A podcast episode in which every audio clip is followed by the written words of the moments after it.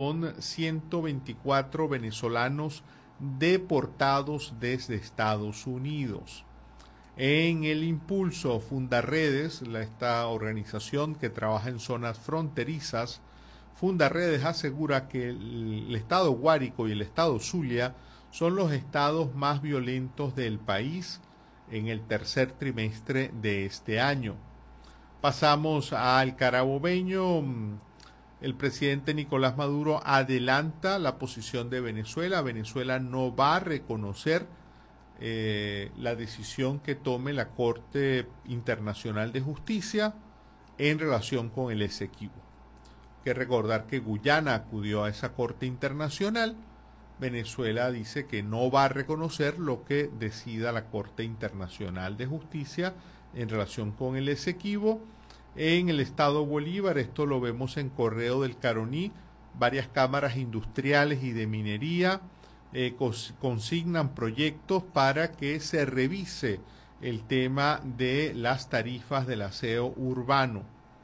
En la patilla, el presidente de la Comisión Nacional de Primarias, el profesor Jesús María Casal, aseguró que no puede dar declaraciones, no puede dar declaraciones sobre la investigación en su contra. La Fiscalía le impuso prohibirse, le prohíbe, mejor dicho, le impuso una prohibición de referirse al proceso que se le sigue. La Academia de Ciencias Políticas y Sociales de Venezuela considera que la sentencia del TSJ sobre las primarias es un atentado a la democracia.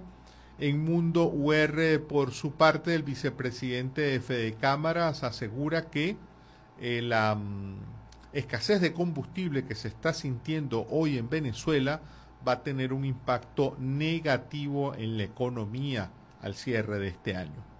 Crónica.1, imagínese este nuevo oficio que sale en Maracaibo, el pegadólares, así como usted lo oye, personas que se dedican a pegar billetes de dólar y prestan su servicio en las calles de Maracaibo. En Globovisión está confirmado que en Los Teques se hizo el tequeño más largo del mundo con más de 15 metros, eso lo asegura el alcalde de la ciudad de Los Teques, la capital del estado Miranda, y en Mundo UR, en Mundo UR vemos esta noticia sobre la información dada por el Consejo, perdón, en últimas noticias, sí, lo dicho por el Consejo Nacional Electoral, eh, 20 millones 694 mil venezolanos están habilitados para votar en el referéndum del 3 de diciembre sobre el Esequibo. Con este titular, con este titular de mm, últimas noticias, nos despedimos de quienes eh, nos han seguido por la red social Instagram. Seguimos, entre tanto, en los estudios de Radio Fe y Alegría.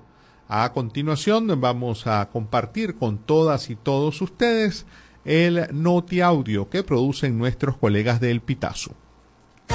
Noti Audio, El Pitazo, un preciso resumen de lo que ocurre en toda Venezuela, con Catherine Medina. Saludos estimados oyentes. A continuación hacemos un repaso informativo por las noticias más destacadas hasta este momento. Comenzamos. Ministerio Público interrogó a Jesús María Casal durante seis horas. El presidente de la Comisión Nacional de Primaria se retiró de las instalaciones del Ministerio Público a las 4 de la tarde tras haber permanecido en el lugar durante seis horas, pues llegó a la sede a las 10 y 38 de la mañana. Casal no declaró al momento de abandonar el despacho del fiscal. Se espera que la Comisión Nacional de Primaria emita un comunicado para informar lo que se planteó durante la citación. Esta es la multa por no registrarse en el plan borrón y cuenta nueva de Corpuelec. La multa por no registrarse va de 500 a 1000 bolívares, lo que es igual a 14 y 28 dólares, según informaron trabajadores de la estatal en la sede de San Bernardino, quienes prefirieron el anonimato. La multa se aplicará a todo el que no se registre, así ese cliente no tenga deuda de energía eléctrica con la compañía, explicó al Pitazo un trabajador de seguridad integral de Corpuelec. En Anzoátegui, helicópteros sobrevuelan Puente Ayala. Familiares desconocen paradero de presos. Tras la intervención de la cárcel José Antonio Anzuategui o Puente Ayala en el estado Anzuategui, las familias de los presos ven los helicópteros que sobrevuelan la zona mientras las horas pasan sin que tengan información sobre hacia dónde serán trasladados. El Ministerio de Interior y Justicia, Remigio Ceballos, solo informó en un contacto telefónico con Venezolana de Televisión que la toma es una garantía de tranquilidad y bienestar para el país. Al mismo tiempo, indicó que ocurre en el proceso de transformación del sistema carcelario. En Bolívar, Troncal 10 cerrada. Pobladores llevan 72 horas de protesta en Tumeremo. Pobladores de Tumeremo, municipios y fontes al sur del estado Bolívar, mantienen una protesta en la Troncal 10, la autopista internacional que llega hasta Santa Elena de Guairén en el límite de la frontera entre Brasil y Venezuela. La manifestación cumplió 72 horas este lunes 30 de octubre. Dos residentes de la localidad minera, quienes pidieron que sus nombres no se publicaran en este reporte, dijeron al Pitazo que inicialmente la huelga fue organizada por motorizados. Estimados oyentes, este ha sido el panorama informativo hasta esta hora. Narro para ustedes Catherine Medina. Estas informaciones puedes ampliarlas en nuestra página web elpitazo.net. También Recibimos tus denuncias vía SMS o WhatsApp a través del 0414-230-2934. Una de la tarde, una de la tarde con 14 minutos. Nosotros seguimos en este país. Eh, aprovecho de recordarles tanto nuestro punto de contacto, el 0424 0424 552 6638 como también de la encuesta que hemos puesto a circular el día de hoy en las redes sociales. Usted también por la mensajería de texto puede participar. ¿Cómo ha sido su experiencia adquiriendo medicinas en los últimos meses? Estas son algunas de las opciones que hemos puesto, pues sin complicaciones. Las medicinas están difíciles de encontrar, de encontrar, perdón tan fácil, pero están muy caras, no puedo costearlas. Denos su opinión, punto de vista, su propia experiencia, cómo le ha ido adquiriendo medicinas en los últimos meses. Nos puede escribir por el 0424-552-6638. Una de la tarde con 15 minutos. Vamos a hacer una muy breve pausa y enseguida volvemos con más de En este país. Ya regresamos con En este país por la Red Nacional de Radio Fe y Alegría.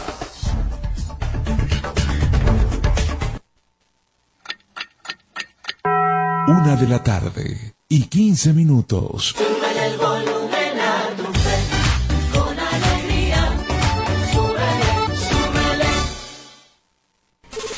Nuestra misión es mantenerte informado por eso, cada 30 minutos, desde las 9 de la mañana hasta las 5 de la tarde, te presentamos nuestros avances informativos para que estés siempre al día con las noticias más recientes del país.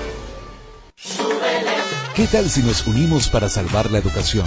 Para que los centros educativos también sean itinerantes y con estrategias alternativas puedan atender a los niños, niñas y jóvenes que no acudan a la escuela formal.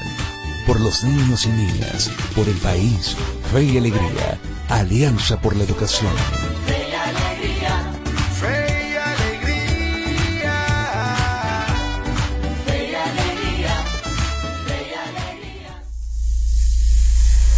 Descárgate nuestra aplicación Radio Fe y Alegría Noticias, disponible para iPhone y Android. Seguimos con En este país por la Red Nacional de Radio Fe y Alegría.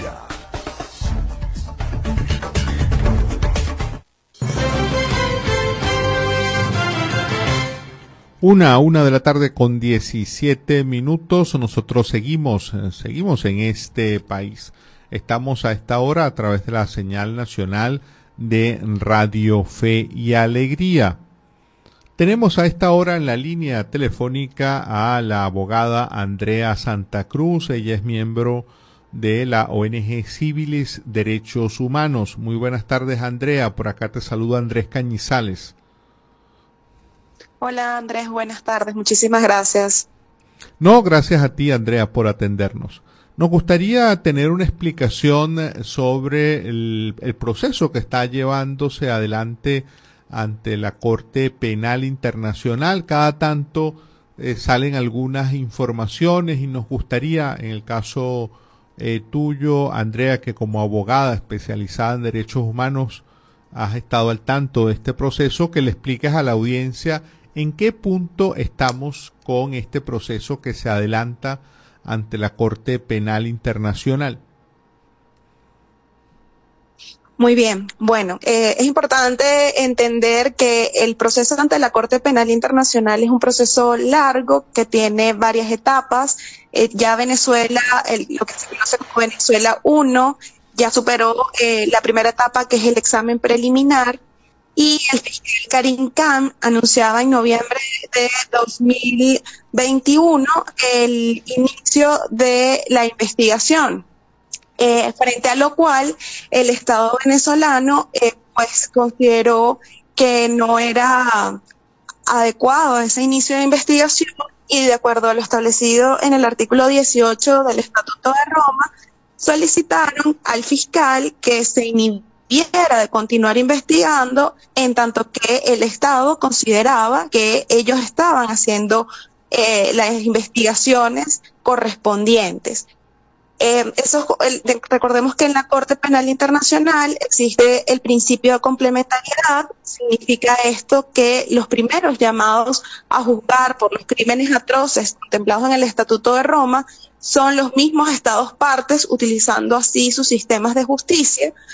Y solo cuando estos no quieren o no pueden juzgar es cuando la Corte Penal Internacional lo puede hacer.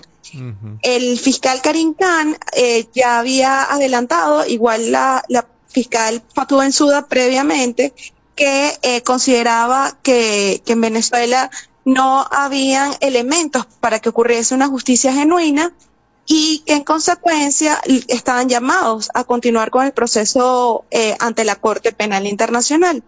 Una vez que Venezuela hace esta solicitud de inhibición, eh, el fiscal responde y señala que eh, pues ellos consideraban que seguían estando las mismas condiciones eh, establecidas, eh, que ellos conforme a las cuales pues eh, la Corte Penal Internacional era la que podía continuar la investigación en tanto que el, en el Estado venezolano no había posibilidades de una justicia genuina. Mm.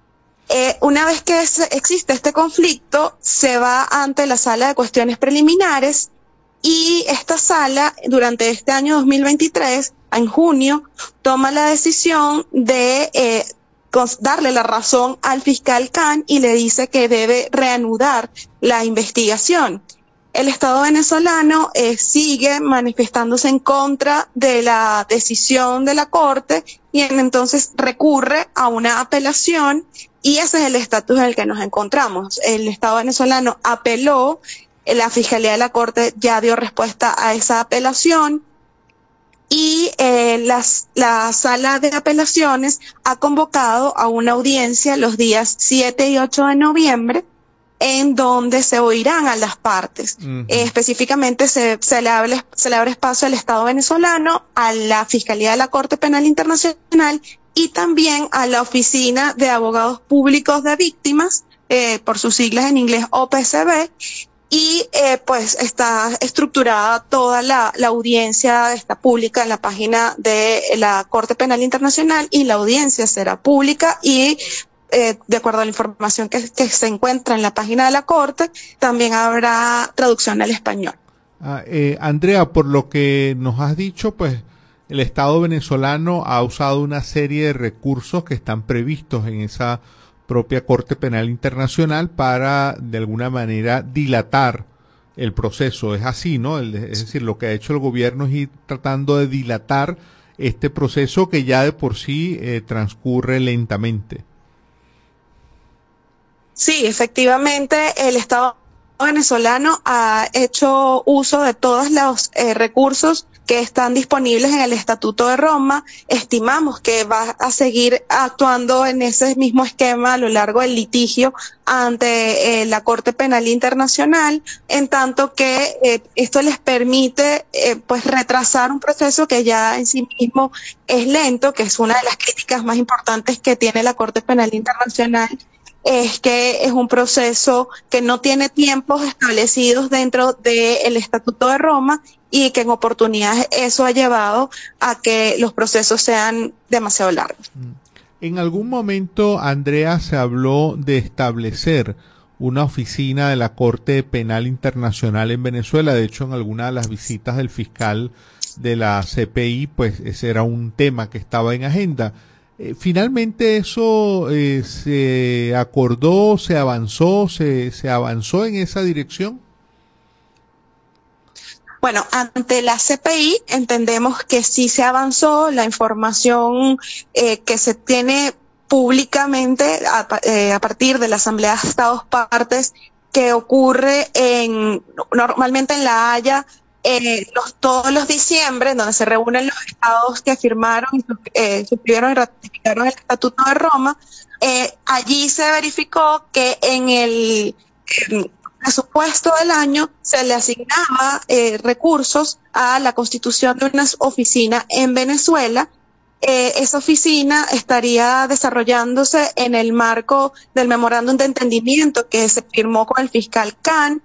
Un primer memorándum usted tiene información clara, una segunda versión de ese memorándum no se ha hecho público y eh, pues la verdad es que la información parece no ser tan clara sobre cuándo podría eh, abrirse esa oficina en Venezuela ni en dónde. Mm. Lamentablemente la poca información que se tiene es que el, el, mandato estaría limitado a hacer asistencia técnica hacia el Estado venezolano eh, en el marco de la llamada complementariedad positiva, es decir, darle herramientas técnicas al Estado venezolano para que eh, pueda eventualmente a, eh, haber posibilidades de que se pueda juzgar crímenes de lesa humanidad en el país.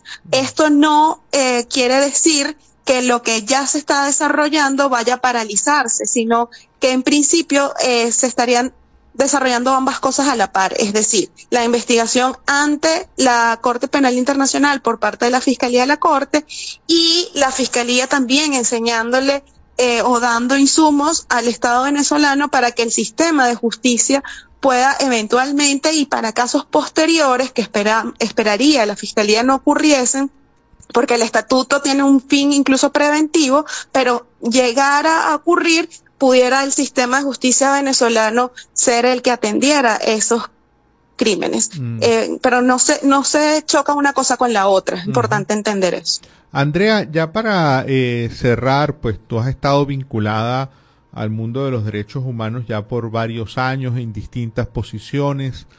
Mm, ¿Qué, ¿Qué, expectativa tiene una persona como tú o qué expectativa percibes tú que existe en el mundo de las organizaciones de derechos humanos venezolanas ante este proceso que eh, adelanta la Corte Penal Internacional?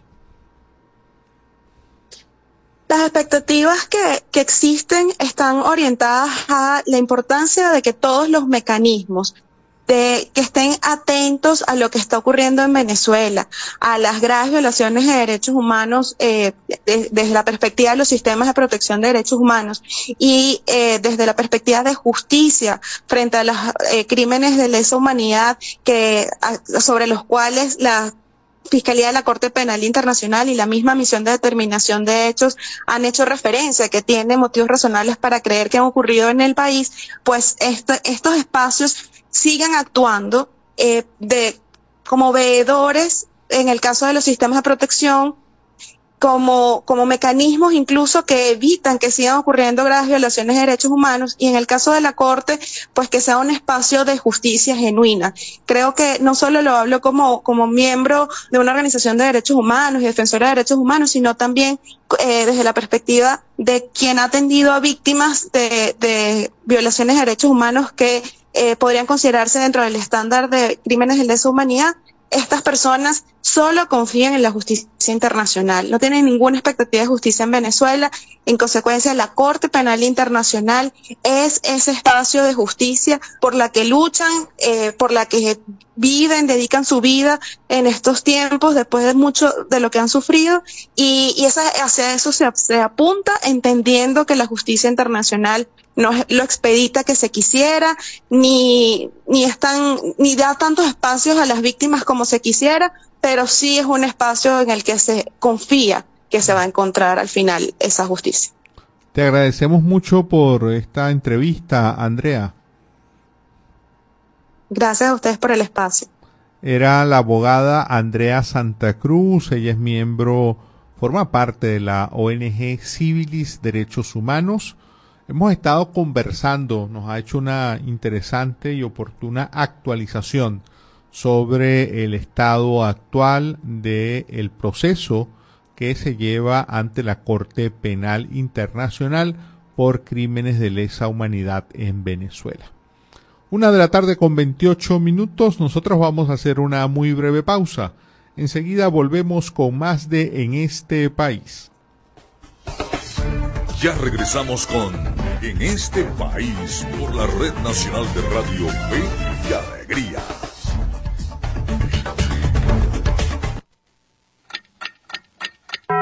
Una de la tarde y 28 minutos.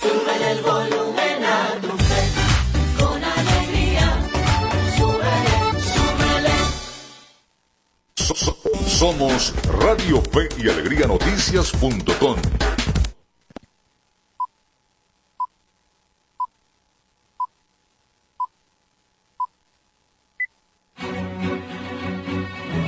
A partir de este momento, más de 25 emisoras interconectadas para llevarte información con todas las voces. Radio Fe y Alegría Noticias.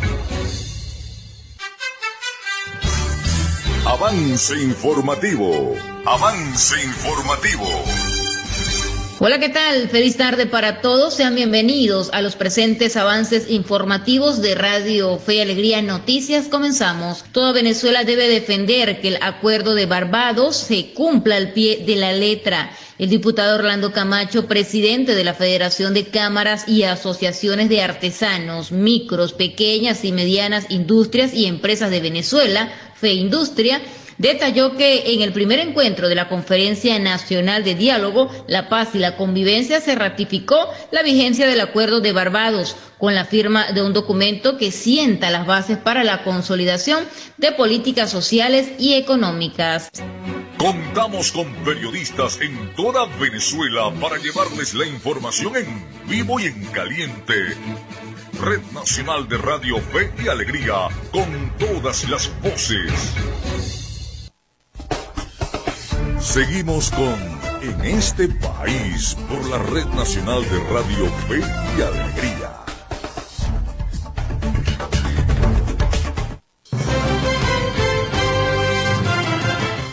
Una de la tarde, una de la tarde con eh, 30 minutos. Eh, Nosotros eh, vamos avanzando en esta tarde de noticias y vamos a compartir con ustedes el micro Venezuela Electoral. Y esto es eh, Venezuela Electoral, una cápsula diaria con noticias e informaciones sobre las elecciones venezolanas. La Sala Electoral del Tribunal Supremo de Justicia admitió este lunes 30 de octubre el recurso presentado por el diputado oficialista José Brito y ordenó suspender todos los efectos de las distintas fases del proceso electoral conducido por la Comisión Nacional de Primaria. El TSJ además ordenó remitir los antecedentes administrativos con las 25 fases que deben regir al proceso electoral, que incluya la aceptación de la postulación de María Corina Machado, así como las renuncias de Enrique Capriles Radonsky, Freddy Superlano y cualquier otro candidato que haya renunciado a la primaria.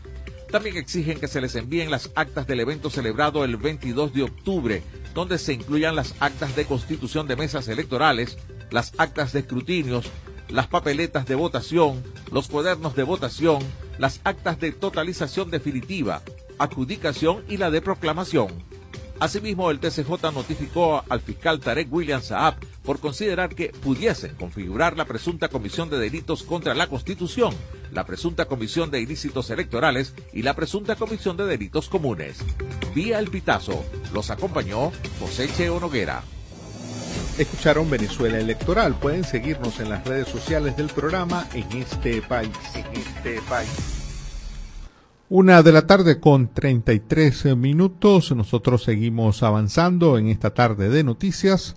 Seguimos en este país. Aprovechamos de nuevo para saludar a quienes nos acompañan por Radio Comunidad. El programa en este país ha estado siendo transmitido tanto por la plataforma de Radio Comunidad, generado por la Red Nacional de Fe y Alegría, pero transmitido eh, por varios años a través de Radio Comunidad. Le damos nuestro más cordial saludo a todo el equipo que labora, que ha venido laborando en Radio Comunidad, colaboradores, también obviamente a la audiencia de esa plataforma.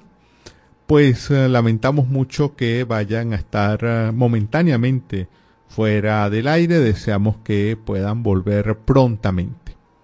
Una de la tarde con 34. Vamos ahora a compartir un eh, micro que hacen los colegas del Pitazo, un tema del día, con eh, el periodista Xavier Coscojuela. En el Pitazo suena el tema del día con Vanessa Costa.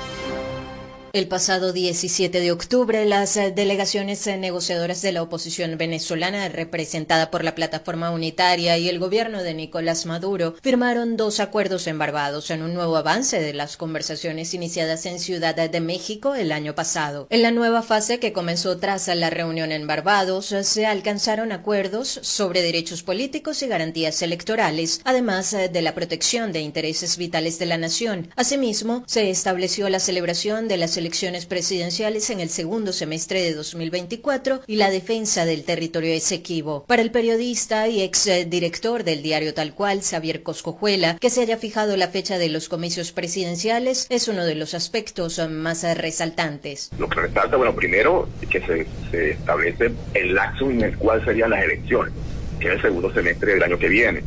En Venezuela estamos acostumbrados durante muchos años a que las elecciones presidenciales siempre fueran en diciembre. Eso cambió desde la llegada del chavismo al poder y ya supimos lo que pasó en el año 2018, se adelantaron hasta el mes de mayo. Ahora por lo menos es el segundo semestre. Por otra parte, Coscojuela subrayó la importancia de que el acuerdo de promoción de derechos políticos y garantías electorales incluya una misión de observación electoral de la Unión Europea en las presidenciales de 2024. Otro punto resaltante, en mi opinión, es la, eh, la invitación a observadores internacionales. Recuerdo claramente una intervención de Jorge Rodríguez, que ayer encabezó la dele- delegación del gobierno, donde dijo que no volverían los observadores de la Unión Europea, pero bueno, en el acuerdo está la invitación a esos observadores. La depuración del registro electoral, es algo que la oposición ha venido pidiendo desde hace muchos años y está contemplado en este acuerdo. También el que se eh, facilitará la inscripción de los venezolanos que están en el exterior, que en este momento es una cantidad muy importante de, de compatriotas que viven fuera del país, a, registrados actualmente, creo que no llegan a 150 mil personas, pero se habla, o hay 7 millones de venezolanos que se fueron del país. Obviamente no todos tienen los 18 años, pero hay una cantidad importante que sí lo tienen y habría que buscar la manera de facilitarles la inscripción para que puedan votar. No obstante, el periodista y analista hizo énfasis en que no hubo resolución en cuanto a las inhabilitaciones políticas. Eh, no quedó claro, por supuesto, lo de las inhabilitaciones. Se dice que todo venezolano tiene derecho, que, tenga, que cumpla con la ley, la constitución, puede ser eh, candidato presidencial y bueno, ahí eh, comienzan las interpretaciones. ¿no? Ya hubo una declaración una- o una aclaratoria de Jorge Rodríguez de que los inhabilitados no pueden participar, mientras que Gerardo Blay dice que se abre una ruta para que eso pueda eh, eh, concretarse. Entonces, bueno, eso será parte de las siguientes negociaciones del consejo que se va a dar de aquí a allá. Eh, pero bueno, el gobierno desde Nicolás Maduro para abajo ha sido muy categórico en enseñar que no van a levantar las inhabilitaciones. El acuerdo sobre derechos políticos y garantías electorales incluye 12 puntos y además eh, del cronograma de las presidenciales, incluye la depuración y actualización del registro electoral dentro y fuera del país a través de jornadas especiales, garantía de auditorías, observación internacional calificada, respeto a los candidatos durante la campaña y el reconocimiento público de los eh, resultados. Si bien Coscojuela califica como positiva la firma de los acuerdos, recalcó que lo más importante es que se cumplan. Eh, como siempre, una cosa está ahí, una cosa es lo que está escrito y otra cosa es lo que se concretará. Esperemos que se concrete la mayor parte de lo que se firmó y bueno, eh, de alguna manera todos los venezolanos tenemos que presionar para que esos acuerdos eh, no se queden en el papel y se hagan realidad. El tema del día con Vanessa Acosta. Esta y todas nuestras informaciones puedes ampliarlas en elpitazo.net. Una de la tarde, una de la tarde con eh, 38 minutos. Eh, seguimos avanzando, seguimos revisando qué cosas son noticias y a esta hora nos vamos a meter en el terreno de juego. Vamos a escuchar con nuestro colega Miguel Valladares la movida deportiva. En este país presentamos La Movida Deportiva con Miguel Valladares. Un gran saludo amigos del deporte, es un gusto recibirlos de nuevo en la grada de este país. Iniciamos el repaso de la actualidad deportiva con béisbol venezolano porque esta noche se vivirá el segundo round de la temporada entre los eternos rivales.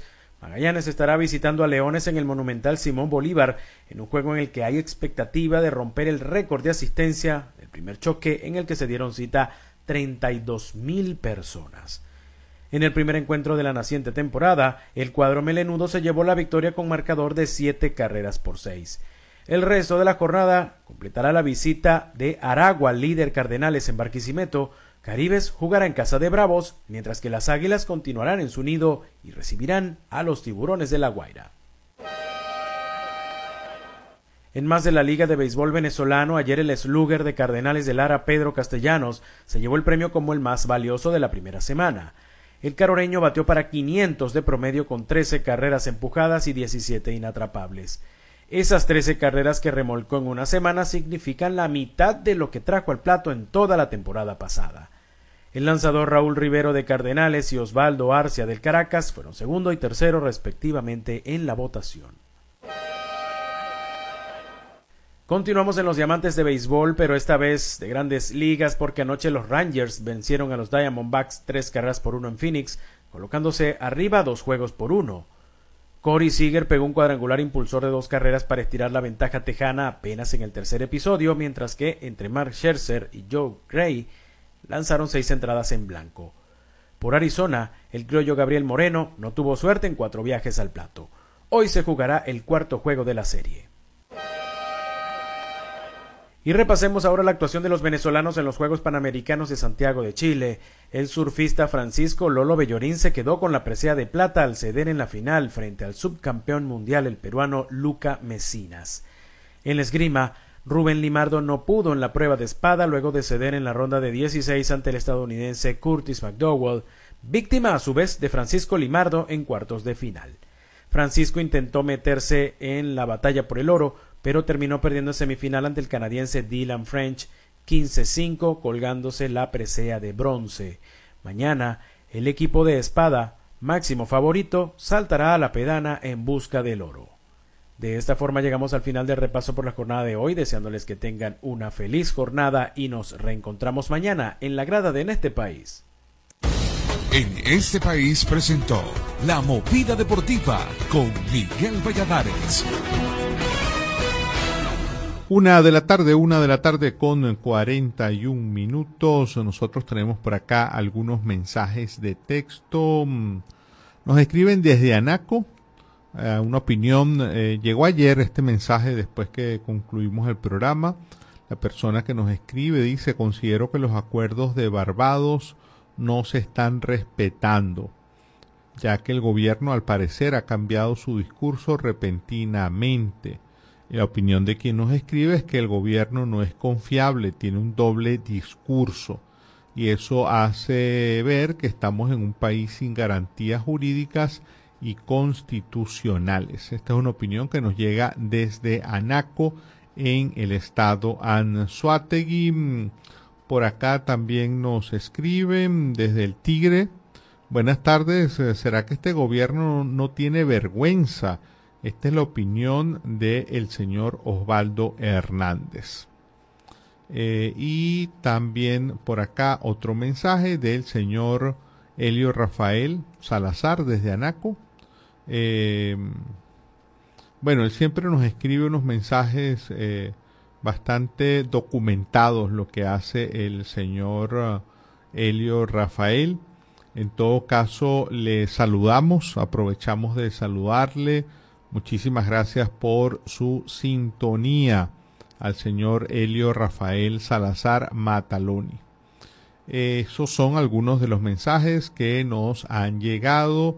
Vamos a revisar por aquí también la mensajería de WhatsApp eh, para ver qué mensajes tenemos. Em, por acá nos dicen, eh, por favor, los adultos mayores. Este es un mensaje sobre los adultos mayores.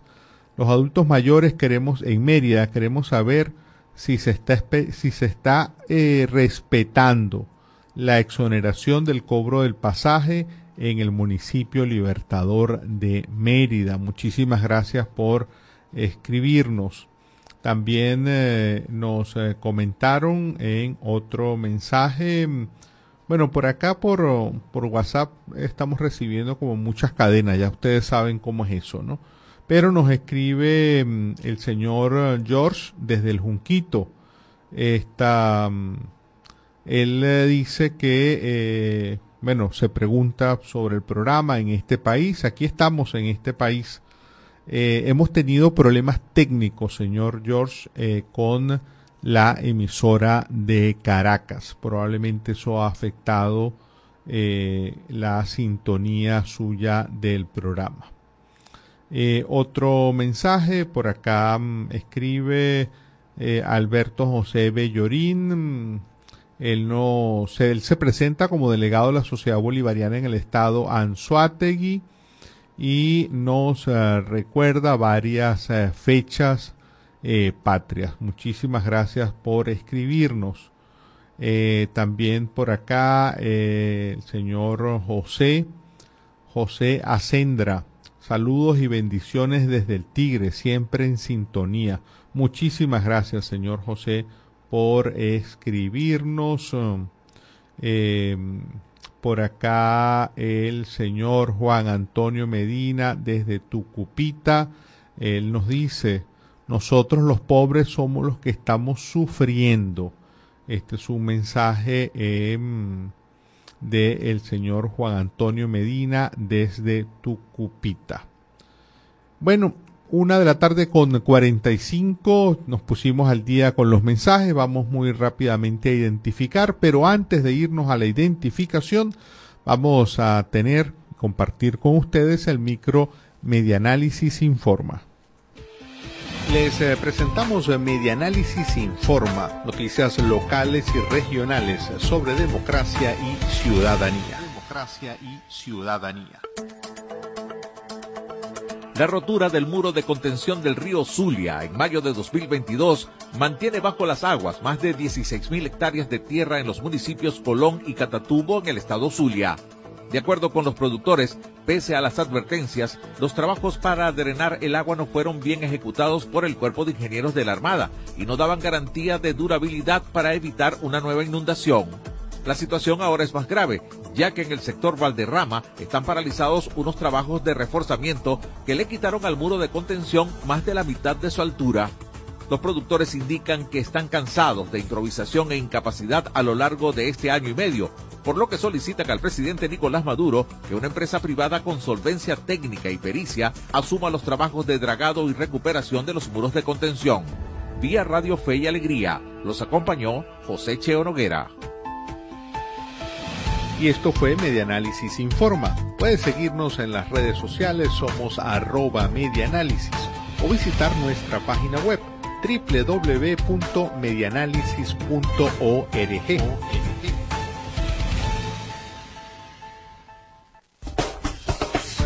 Ya regresamos con En este país por la Red Nacional de Radio Fe y Alegría.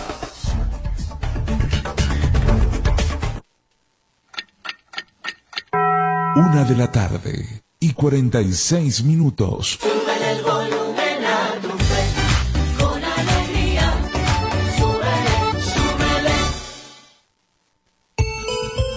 Caigas en estafas. caigas en estafas. Fe y Alegría no está llamando a su audiencia para solicitar información confidencial. Si recibes alguna llamada donde te pidan verificar datos personales para participar o continuar en los grupos informativos de Fe y Alegría, rechaza la llamada. Rechaza la llamada. Es falso. Evita responder o enviar mensajes a este número y bloquealo de inmediato. No caigas en estafas. Un mensaje de Radio Fe y Alegría. Descárgate nuestra aplicación Radio Fe y Alegría Noticias. Disponible para iPhone y Android.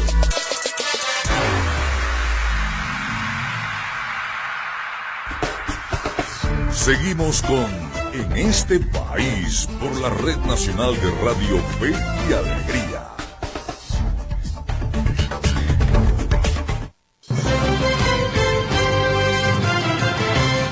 Una de la tarde con eh, 48, una con 48. A esta hora me da mucho gusto saludar, darle la bienvenida a Francelia Ruiz. Ella es politóloga, investigadora y activista de derechos humanos. Actualmente ejerce como directora de proyectos en la ONG Convite. Muchísimas gracias por atendernos, eh, Francelia. Por acá te saluda Andrés Cañizales. Hola Andrés, muchas gracias por invitarnos nuevamente. Sí, siempre es oportuno conversar con ustedes, dado que hacen una revisión permanente tanto del tema de precios como de la escasez o no de medicamentos en Venezuela. El programa y la red nacional de Radio Fe y Alegría, pues es escuchada en tres estados, mayormente por población adulta. Eh, Francelia, eh, vamos a compartir, nos gustaría que compartieras con la audiencia las cifras de el, eh, del monitoreo que hizo Convite durante el mes de septiembre en materia de medicamentos. En relación, comencemos con la escasez, que ha sido lo que más han- se ha destacado, ¿no?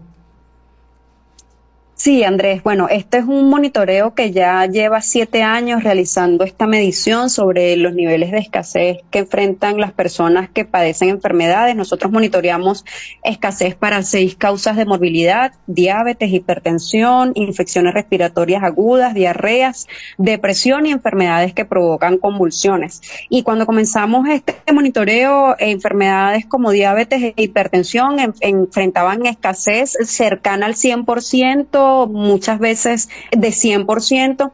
Y es importante destacar que a nuestro último monitoreo realizado en el mes de septiembre, la escasez general se ubicó en 26.9%, de modo que hemos venido registrando cómo la escasez se ha disminuido.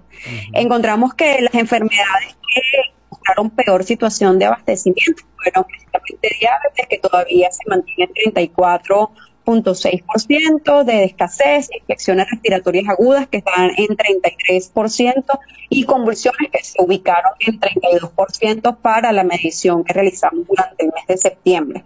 De modo que estas han sido las tres causas de morbilidad que han registrado peor situación de desabastecimiento durante este último año de trabajo y monitoreo.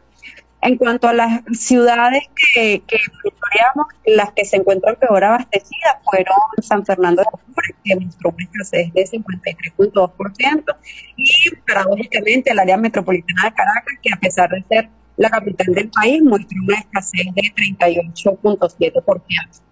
Sin embargo, desde Convite hemos identificado cómo desde el mercado farmacéutico en Venezuela ha crecido. De- para el mes de agosto de 2023 registró un incremento de 9.3% si lo comparamos con el mismo periodo del año pasado, es decir, el mes de agosto del año pasado. Sin embargo, Andrés, tú lo manifestabas al, al inicio cuando me introducías y es precisamente hemos, eh, digamos, complementado esta investigación haciendo monitoreo también de los precios y vemos que al tiempo que se disminuye la escasez de medicamentos, lo que se incrementan son los precios de los mismos, de modo que la mayor presencia de estos medicamentos en los anaqueles de los establecimientos que monitoreamos no deviene necesariamente en que las personas y especialmente las personas más vulnerables con menor acceso a recursos económicos puedan tener acceso a estos medicamentos y esto definitivamente sigue representando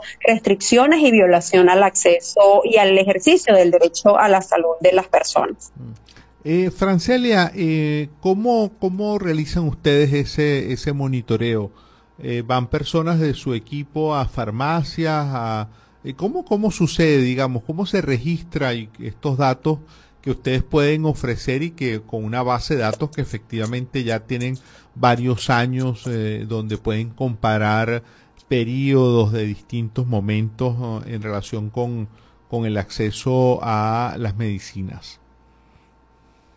Sí, Andrés, contamos con una metodología que hemos diseñado desde Convite y esta metodología cuenta además con especialistas estadísticos, pero también especialistas médicos que nos han ayudado a definir las canastas básicas de medicamentos que monitoreamos para cada una de estas causas de morbilidad Hemos instalado equipos de monitoreo en 19 ciudades de Venezuela, de modo que la visión que mostramos de la escasez es una visión panorámica de la realidad del país. Estamos en las ciudades y ciudades principales de, de 18 estados de Venezuela y tenemos una muestra que hemos establecido de establecimientos farmacéuticos o de expendio de fármacos que monitoreamos, que visitamos regularmente en unos días específicos del mes. Eh, esta, esta muestra incluye grandes cadenas de farmacias que tienen presencia nacional, pero también incluyen cadenas regionales o locales e incluyen también establecimientos independientes que permiten además tener la cobertura de los diversos estratos socioeconómicos de nuestro país y que también permiten medir cómo estas farmacias cubren un determinado grupo poblacional o un número de población, de modo que esto permite robustecer y blindar las fuentes de acceso a la información que tenemos.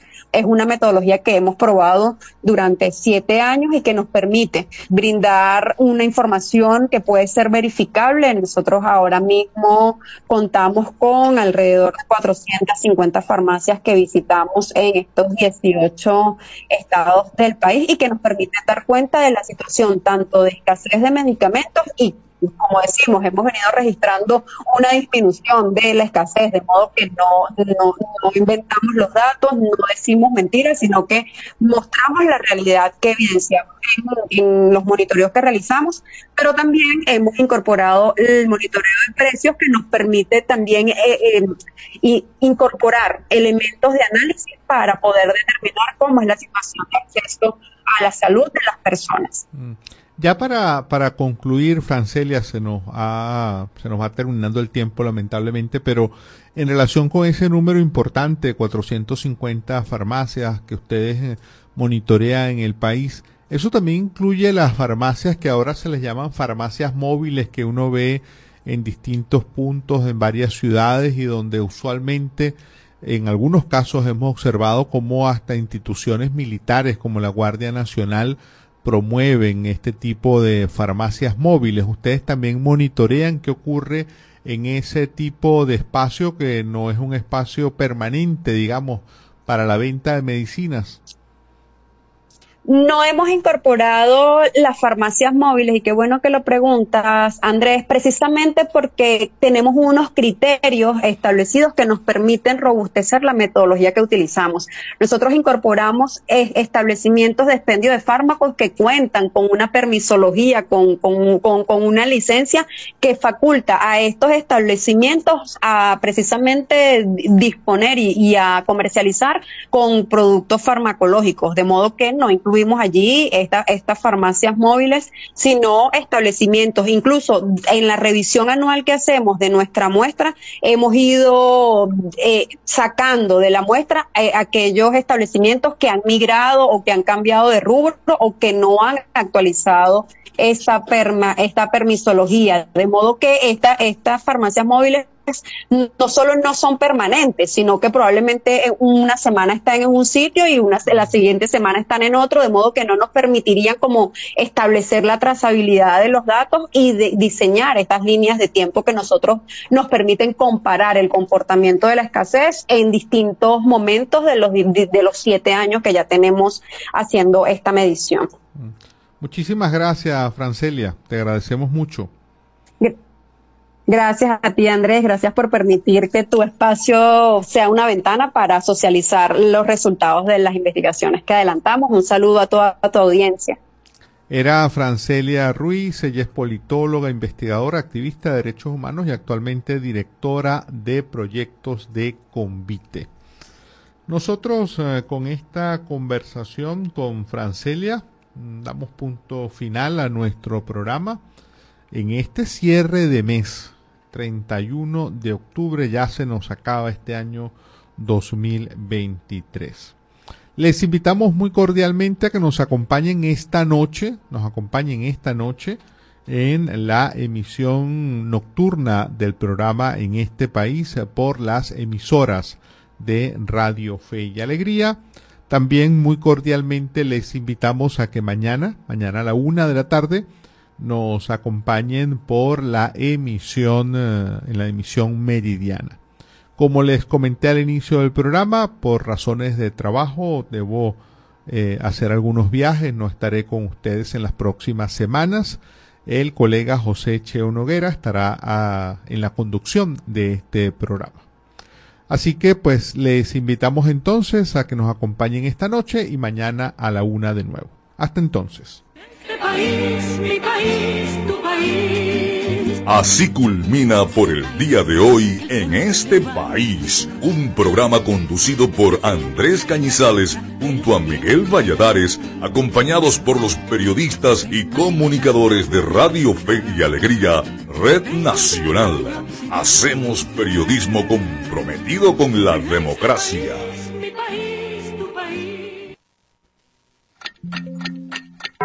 Una de la tarde y 58 minutos. Súbele el volumen a tu fe, con alegría. Súbele, súbele. ¿Por qué es importante la educación? Una educación sana, incluyente y de calidad aumenta la productividad de las personas y, como consecuencia, el potencial de crecimiento económico de toda nación. La educación contribuye a la reducción de la desigualdad, reconociendo la importancia de los humanos en los procesos sociales y, a su vez, en la erradicación de la pobreza y el hambre, siendo un medio eficaz para adquirir habilidades productivas para el desarrollo de cualquier comunidad. La educación es un derecho y su cumplimiento una responsabilidad colectiva. Ahora que ya los conoces, defendamos juntos nuestros derechos. Un mensaje de fe y alegría.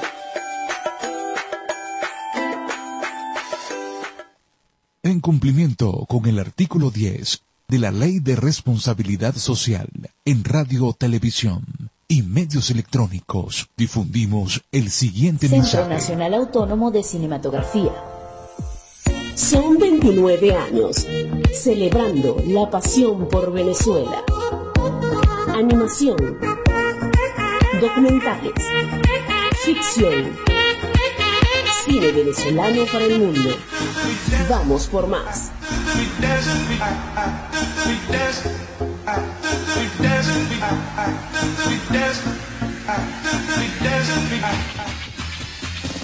En la FM de todas las voces hacemos publicidad. Goma Inca, rumbo a los 50 años de calidad.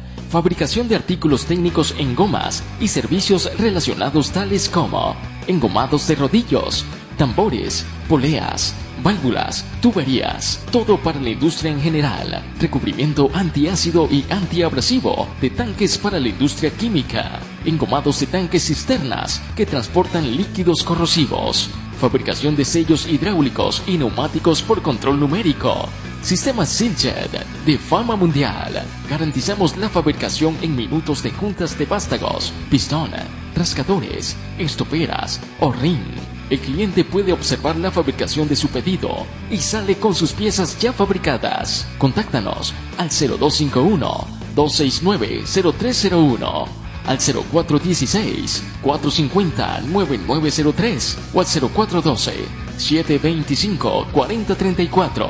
Atendemos a nivel nacional. Goma Inca, rumbo a los 50 años de calidad.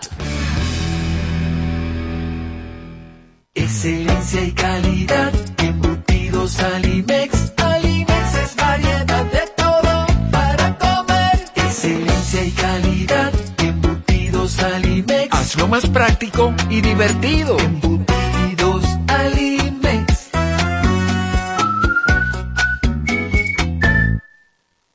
Fin de espacio publicitario. Me compré este celular y según y que tiene inteligencia artificial y se llama Siri. Voy a echarle que era Siri. Oye Siri, ¿qué hago con mi vida? Lo primero que debes hacer es culminar tus estudios. El IRFA ahora se llama Educomunicación y te brinda la oportunidad de culminar tus estudios en diferentes modalidades que se ajustan a tu ritmo de vida. Síguenos en arroba sin salón FIA. ¿Puedo ayudarte en algo más? Chamo, esto no lo sabía yo. Gracias Siri. Apúrate. Voy corriendo de una Siri. Fe y alegría de comunicación. Rumbo a los 10.000 participantes. Mayor información 0251-441-6751. Cumplimos 15 años en el corazón de los larenses. Ra- Radio Fe y Alegría. 97.5 FM, tu radio. El siguiente es un programa recreativo. Recreativo. Con elementos de lenguaje, salud, sexo y violencia tipo A. Puede ser escuchado por niños, niñas y adolescentes sin la supervisión de sus madres, padres, representantes o responsables. Radio Fe y Alegría con todas las voces.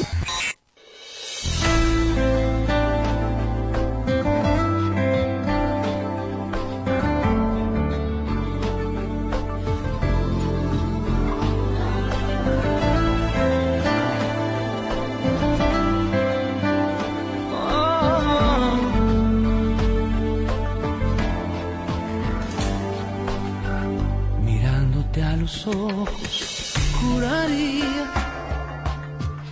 que tienes algo nuevo que contarme. Empieza ya, mujer, no tengas miedo. Quizá para mañana sea tarde. Quizá para mañana sea tarde. ¿Y cómo hacer?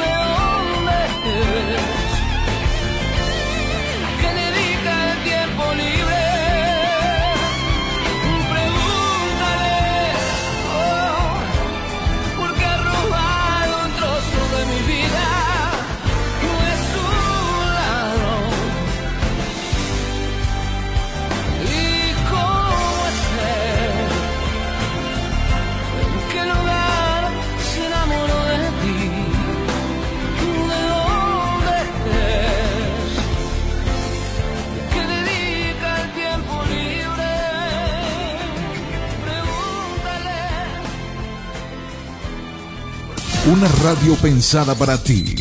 Radio Fe y Alegría, con, con todas las voces.